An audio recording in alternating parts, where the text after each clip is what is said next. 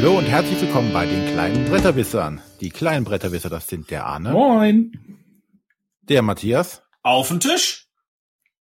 Was? auf dem Tisch. Und ich Und bin der der René, René. der verwirrt ist. Jetzt bin ich auch verwirrt. Du hast, Matthias hat uns Bretterwisser auf letzte, dem Tisch. Matthias hat uns das letzte Mal angemeckert, dass wir beiden zu albern waren und jetzt fängt er schon wieder an. Also, Ich wollte nur klarstellen, dass das jetzt eine gemischte Folge ist.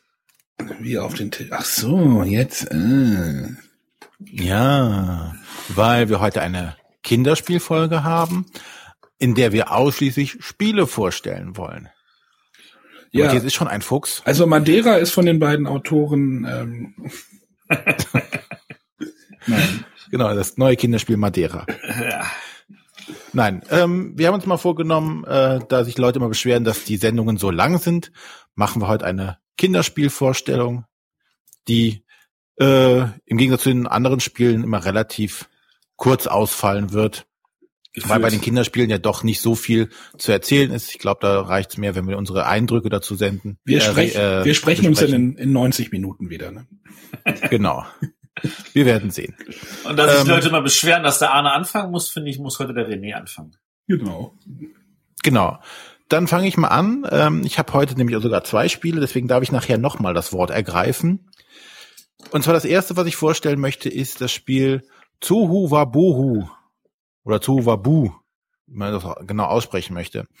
Äh, ein Spiel, das dieses Jahr von Pegasus oder letztes Jahr von Pegasus in Essen vorgestellt wurde in ihrer neuen Kinderlinie. Ne? Die haben jetzt so eine neue Kinderlinie praktisch aufgemacht, wo sie aber jetzt kein neues Spiel in Anführungszeichen haben, sondern ein Spiel aus dem Jahre 2009, das dabei schon von Selecta rausgekommen ist. Ähm, ja, Zowabuhu ist ab fünf Jahren für zwei bis vier Spieler. Und es geht darum, dass man äh, versuchen muss, Tiere auf einem Floß unterzubringen.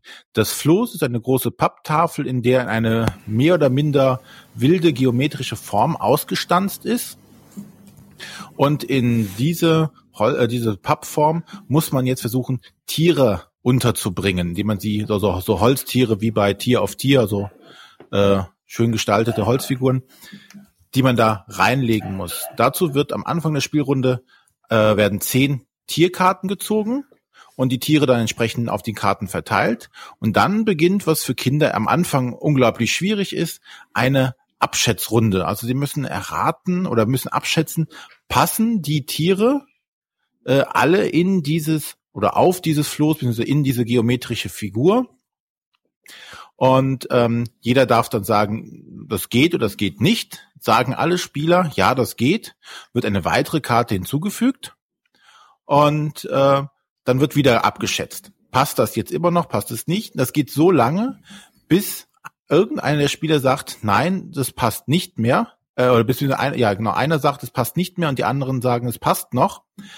Weil dann müssen die, sa- äh, die sagen, es passt noch, versuchen die Tiere auf diesem Fluss, äh, Floß unterzubringen innerhalb einer gewissen Zeit.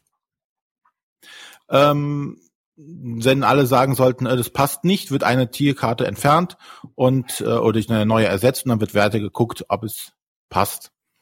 Ähm, das Ganze ist recht zügig gespielt. Für jedes erratene Floß kriegt man dann Punkte. Die Punkte sind dann aufsteigen. Am Anfang kriegt man einen Punkt, in der nächsten Runde zwei, drei, vier, fünf, sechs. Äh, ist aber eigentlich nachher irrelevant, weil eigentlich die Kinder ganz viel Spaß dabei haben. Auch wenn der Anfang etwas schwierig ist, so herauszufinden, so, hm, passt es oder passt es nicht. Äh, aber auch als Erwachsener ist es schwierig genug, äh, ohne Übung herauszufinden, hm, passen die? Also es gab schon genug Situationen, wo äh, wir als Erwachsene gesagt haben, hm, das passt nicht. Unsere, unsere Tochter einfach mutig wie sie war, einfach immer gesagt hat, passt und sie musste es dann beweisen und es passte halt locker, sodass das halbe Floß auf einmal noch leer war und wir dachten, hm, da haben wir uns doch groß verschätzt. Ihr habt einfach keine Ahnung. Ja, also das ist auch ein, wirklich ein Spiel, was du schön mit deinen Kindern zusammenspielen kannst, weil du selber halt ähm, ja vor der Herausforderung gestellt wirst, hm, passt es tatsächlich? Äh, du hast natürlich den Vorteil, wenn du es als Erwachsener mehrmals gespielt hast, äh, geht dir das relativ einfach von der Hand und dann kannst du schon gut abschätzen, passt es oder passt es nicht. Aber ähm, so gerade zum Anfang oder wenn man es unregelmäßig spielt mit seinen Kindern, kann man das schön als Familienspiel mit kleinen Kindern machen. Ja, also das, eine Anno Domini Mechanik mit, mit Holz. Was? Ja. Was? Was? Also ich finde das ja total spannend, dass man, dass man diese Mechanik halt auch auf ein Kinderspiel umsetzen kann, indem es halt nicht darum geht, dass man irgendwelches Wissen anhäuft, was ja bei Kindern manchmal schon schwierig ist, weil sie sich nicht mal merken können, was morgen für ein Wochentag ist, äh, sondern äh, wo es halt wirklich darum geht, Abschätzungen zu machen mit dem Auge. Und das, das alleine finde ich ist ja schon ein super Plus. ja. Na, und wie auch, das schult auch die, die Kinder dann entsprechend, ne, das, dieses Abschätzen zu lernen und äh, was sie natürlich dann nicht so können, ist halt äh, blöffen, ne? Also man kann ja im Endeffekt sich auch entsprechend hochreizen. Ne? Das geht, das geht, das geht, bis einer aussteigt. Aber ähm, schon so dieses, dieses Versuchen zu überlegen, könnte das passen? Das äh, schon ganz wichtig. Und natürlich auch dann unter Zeitdruck, so ein kleines Sanduhr dabei, diese Tiere da reinzulegen, äh, erzeugt dann auch eine, eine gewisse Spannung bei den Kindern. Ja. Ist, Gut, ist ja von, achso, ja, Äh, was wolltest du noch sagen? ist ja von einem Autor, der auch äh, ab in die Tonne gemacht hat, was ich ja äh, als äh, Geschicklichkeits äh, Nichtspielspieler eigentlich auch total super finde. Ja, und das ist der äh, Carlo Rossi. Wie gesagt, das ist der Pegasus Verlag. Äh, jetzt 2015 bei Pegasus, aber 2009 schon bei Selecta. Äh, mit sehr, sehr schönem Material. Die Grafiken sind toll und auch die Holztiere sind sehr schön gestaltet. Und das war Zowabu. Zu Wabu. Ich musste gerade mal gucken, wie man das überhaupt schreibt. Zu Wabu. Und dann darf jetzt der Arne. Ich darf jetzt, ähm, ich äh, möchte jetzt über die größte Schachtel, die ich aus Essen mitgebracht habe, reden. Ähm, nämlich über Größte. Die größte, also die ich mitgebracht habe. Hast du auch Civilization geholt? Ich wollte gerade fragen, oder Game of Gnomes? Es ist aber kein Kinderspiel, nur weil da Gnome drin Ich sind. weiß nicht, ob die Game of Gnome Schachtel hat, hat die nicht die Größe sogar? Also ich, Ich möchte, glaube, also die Game of Gnome Schachtel ist echt dick. Also, äh, ich möchte über das Spiel Titus Tentakel reden von Haber, damit wir auch mal wieder Haber äh, in die Kinderspielsendung reinkriegen. Lang nicht passiert. Äh, die ist, die Schachtel ist so dick wie äh, so zwei Zug um Zug Schachteln. Und das hat nämlich einen Grund, weil nämlich in dieser Schachtel ist ein Aufbau drinne, nämlich ein Tentakelvieh, also so ein, so ein Oktopus, ähm, der so ein so, ein- so, so, so ein Luftsack ist hier, wie halt, wie, wie nennt man sowas, so ein, so ein Blasebalg oder sowas. Ähm, es geht nämlich darum, dass äh, Spieler Piraten verkörpern. Jeder Spieler bekommt zwei kleine Schiffchen mit einem Piraten drauf, die sehr kopflastig sind, also die Schiffe. Das hat auch einen spielerischen Grund. Und diese äh, Piraten müssen dann über äh, einen Spielplan laufen, der sich um dieses Tentakel befindet. Und dafür müssen äh, der Spielplan besteht aus bunten Feldern und die Spieler, wenn man dran ist, würfelt ein Spieler einen Würfel mit bunten Feldern und äh, der Spieler darf dann mit seinem Schiff auf das nächstgelegene farbige Feld, nächstgelegene freie farbige Feld vorrücken. Das geht dann so weiter, so lang weiter, bis dann halt der, der, der Spielplan bevölkert sich dann halt so langsam und irgendwann würfelt einer mal die, so einen roten, ein rotes, äh, ein ja, eine, eine rote, rote Farbe. Äh, und dann aktiviert sich dieser Titus-Tentakel.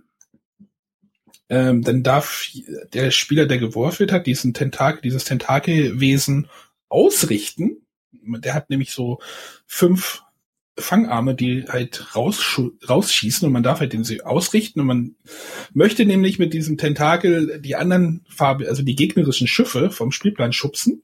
Deswegen äh, richtet man den dann aus und haut den ganz fest auf dieses Tentakel-Ding drauf und dann schießen halt so fünf Tentakel aus diesem äh, Wesen, ich weiß nicht, wie es aus dieser Konstruktion heraus und äh, kicken dann womöglich äh, gegnerische Schiffe und wenn man nicht aufgepasst hat, auch die eigenen wieder vom Spielplan.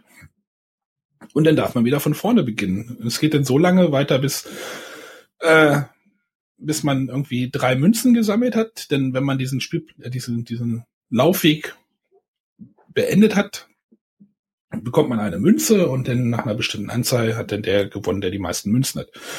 Äh, ist auch ganz einfach. Ähm, dadurch, dass man immer auf das nächste freie Feld ziehen muss, äh, schafft man es, dass die Spieler auch möglichst ihre ganzen Schiffe auf diesen Spielplan bringen.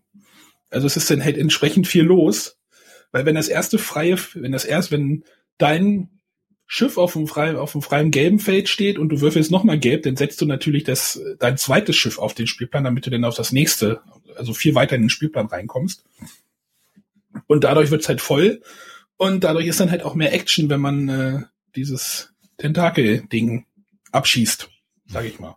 Äh, ist wirklich ganz einfach, aber man muss auch ein bisschen, die Kinder müssen auch so ein bisschen vertragen können, dass sie halt vom Spielplan purzeln.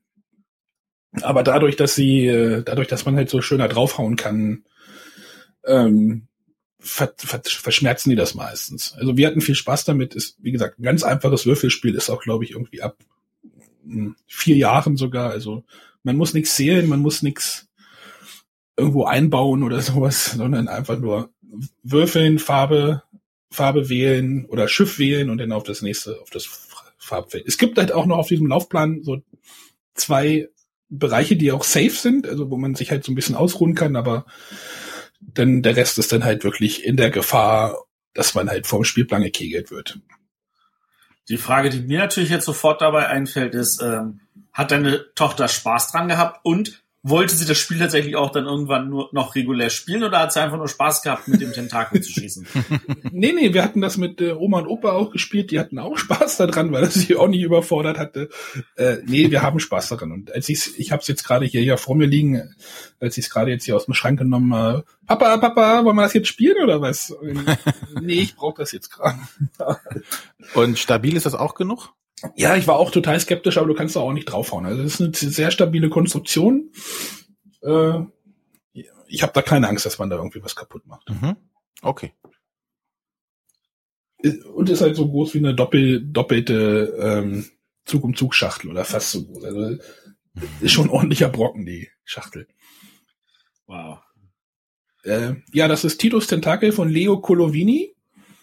Nee, Colo, doch Colovini, der ja auch nicht ganz Colovini. unbekannt ist. Ne? Nee, sehr bekannter Italiener. Ja, schon wieder ein Italiener, ne? Ja. Der Rossi ist doch auch Italiener, ne? Klingt auf jeden Fall so. Nicht. Ich weiß es nicht. Matthias, hast du denn ein Spiel von einem nicht italienischen Autor? Äh, ähm, ich befürchte, mein Spiel ist von einem Nicht-Italiener. Äh, es ist auf jeden Fall ähm, etwas, wo das erste, woran ich denken musste, war natürlich äh, 504. Wobei äh, 504 natürlich eher sich, sich dieses Kinderspielelements begriffen hat, nämlich wie wir schon bei 504 erklärt hatten, dieses äh, man baut sich seine Figur zusammen, indem man dann dieses Buch hat und dann immer umklappt. Äh, nur dass hier halt nicht äh, immer nur eine Figur zu sehen ist, sondern alle gleichzeitig. Äh, die Rede ist von äh, Muka Pazza. Ja, klingt ja sehr deutsch. Ja, ist aber von Iris Rosbach. Das klingt nicht italienisch. Ja. ähm, man muss sich das so vorstellen, also äh, mir ist das äh, wieder in Erinnerung gekommen, weil das ist ja schon ein paar Jährchen älter. Das war ähm, auch nominiert 2013 fürs Kinderspiel des Jahres. Mir ist es in Erinnerung gekommen, als ich äh, letzte Weihnachten äh, die Tochter meiner Schwester gesehen habe, die äh, mit so einer Lindschokolade gespielt hat, wo man auch diese Figuren dann so einzeln verschieben konnte und dann so kleine Täfelchen drin waren. Und ich dachte so, ja, daran hat sie Spaß, dann wird ihr bestimmt auch Muka Pazza gefallen und da habe ich mich dann auch nicht getäuscht. Äh, man muss sich das halt so vorstellen, äh, es gibt da äh, zwölf, nee, zehn, zehn verschiedene Tiere, die liegen nebeneinander aus, aber natürlich nicht so als richtige Tiere, sondern so mit den Köpfen, den Körpern und den Beinen und die liegen halt alle kreuz und quer. Und dann geht's halt darum, dass man versucht, die Tiere richtig zusammenzustellen äh, was natürlich immer dazu führt, dass wenn man ein Tier richtig zusammengestellt hat, die anderen meistens eben nicht richtig sind. Das, äh, man bedient sich einem einfachen Mechanismus, man schiebt irgendwo eine der Reihen um ein Feld, das, was hinten rausfällt, kommt auf der anderen Seite wieder rein, kennt man von Verrücktes Labyrinth. Und äh, man kann genau drei Schritte schieben, dann ist der nächste Spieler dran. Und man versucht in diesen drei Schritten das so hinzukriegen, dass man irgendein Tier zusammenkriegt, aber halt nicht irgendeins, was einem gerade gefällt, sondern eins, von dem auch ein Plättchen ausliegt. Es liegen nämlich von jedem Tierchen gibt es nämlich Plättchen, davon liegen äh, ein paar aus. Und äh, wenn man das halt zusammenbekommen hat, dann kriegt man dieses Plättchen. Und da es von jedem Tier mehrere Plättchen gibt, also wenn jetzt ein Tier zum Beispiel von einem Tier zwei Plättchen ausliegen, würde ich gleich beide auf einmal bekommen. Und es geht halt darum, möglichst viele von diesen Plättchen zu sammeln, indem man das einfach immer nur schiebt. Ähm, ich finde, das macht total Freude. Man hat auch so, so ein paar Sterne, damit man so zusätzliche schieben kann, so frei dem Motto, dann muss ich es dem anderen nicht vorschieben, weil Kinder denken ja nicht so weit, dass sie sagen, ich mache das jetzt hier, hier, oh verdammt, jetzt fehlt mir einmal schieben und der nächste sagt, hey, ich freue mich. Ähm, sondern äh, dann können die Kinder sagen, na, wenn mir nur einer fehlt, dann kann ich noch einen Stern abgeben, dann kann ich noch ein viertes Mal schieben und dann sind sie in der Lage, halt sich dann doch noch die Punkte zu sichern. Ähm, ich muss ganz ehrlich sagen, also ich habe totale Freude daran. Es macht total Fets, diese Tiere, die sehr, sehr toll gezeichnet sind. Auch in diesem Fall von der Iris Rosbach. Ähm, irgendwie zu schieben, zu gucken, wie es dann ausschaut. Äh, das, ist, das Spiel ist auch also äh, äh, angewandt genug, dass also man kann das auch noch vereinfachen, wenn man feststellt, das Kind hat Schwierigkeiten mit diesen drei Schritten. Äh, man kann mit dem halben Spielfeld spielen. Da klappt man dann einfach das Spielbrett einmal um, äh, dass man mit weniger Tieren spielt und dann, also es ist, also es hat eine totale Freude gemacht und äh, die Tochter meiner Schwester hatte eine irre Freude dran und hat den ganzen Tag nicht damit aufhören wollen. Kann ich bestätigen. Also nicht, was deine Nichte anbelangt, aber äh, das Spiel haben wir auch hier und das macht halt wirklich Laune, auch bei den Kindern. Vor allem dieses, nachher äh, kannst du auch hinsetzen und dann schieben sie einfach nur so die Tiere hin und her und gucken, dass sie lustige Figuren zusammenkriegen. Weiß ja. nicht, dass der, äh, dass der Hund mit dem Drachenkörper und den äh, Entenfüßen dann da rumläuft und dann lachen die Kinder sich auch gerne scheckig. Einfach nur, was lustig aussieht. Also an dieser Stelle nicht nur ein schönes Spiel, ein verdienter Nominierungskandidat, sondern auch zusätzlich noch eine tolle Sache für Eltern, die ihre Kinder mal alleine beschäftigt sehen wollen. Genau. Also das war äh, Muka Pazza, erschienen beim Zoch Verlag von der Iris Rosbach mit einer schönen Zeichnung von der Iris Rosbach. Äh, ist zwar schon aus dem 2013, aber immer noch echt gut. Ja, bei, bei Kinderspielen macht ja die, weiß ich nicht, ob man da immer den neuesten heißen Scheiß braucht. Nein. Ist ja auch die Frage, Nein. ob man überhaupt bei Spielen immer den neuesten, aber das ist eine eigene Folge. Das ist, glaube ich, eine ganz eigene große Folge. Ja, da komme ich auch noch zu einem Spiel, das jetzt nicht ganz aktuell ist, aber auch nicht so alt.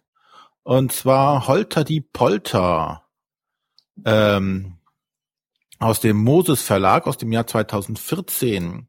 Und ähm, bei Holter die Polter wird mal ein sehr schöner Mechanismus verwendet, den ich jetzt so in Brettspielen grundsätzlich ganz wenig kenne und bei Kinderspielen weiß ich noch gar nicht. Und zwar geht es hier ausschließlich ums Hören. Ich Weil bei Holter die Polter hm? Das haben wir drei zusammengespielt. Genau. Ja. Ah. in schön. Göttingen damals. In Göttingen. Äh, und zwar äh, sind hier die Spieler kleine Magier, die sich am Blocksberg befinden. Und der Blocksberg gibt sein größtes Geheimnis preis, und zwar den Stein der Weisen. Und dieser Stein poltert jetzt durch den Blocksberg. Und der Blocksberg hat, ist hier im Spiel eine, eine Kuppel, ähm, die schon fertig zusammengebaut ist. In dieser Kuppel ist oben ein Loch und da kann ich eine Kugel reinwerfen. Und die kullert dann auf unbekannten Bahnen äh, einfach innerhalb dieses Berges nach unten und kommt an einem der, ich weiß gar nicht, jetzt zwölf Tore unten raus. Vor den Toren stehen jeweils kleine Magier, so Plättchen, die den Eingang verschließen. Und man muss jetzt als Spieler mit einer Katze um diesen Blocksberg herumlaufen mit Würfeln und sich überlegen, wo, an welchem Ausgang ist jetzt diese Kugel rausgekommen. Sprich, man muss sein Ohr an den werden die Kugel reingeworfen an, an das Spielfeld legen und hören, wo die Kugel langgerollt sein kann, beziehungsweise wo sie gelandet ist. Ähm, und dann zieht man halt mit seiner Katze dahin und öffnet dann das, das Tor, beziehungsweise nimmt diesen kleinen Marker da weg. Wenn dann die Kugel rauspoltert, hat man, hat man den Punkt gemacht. Ansonsten ähm, wird das, äh, der Marker wieder reingesteckt und der nächste ist dran. Ähm, das ist jetzt schon die, in Anführungszeichen, fortgeschrittene Variante, indem man nämlich den Marker wieder reinsteckt. In der leichteren Variante lässt man den dann weg, sprich, man weiß schon, wo man überall war.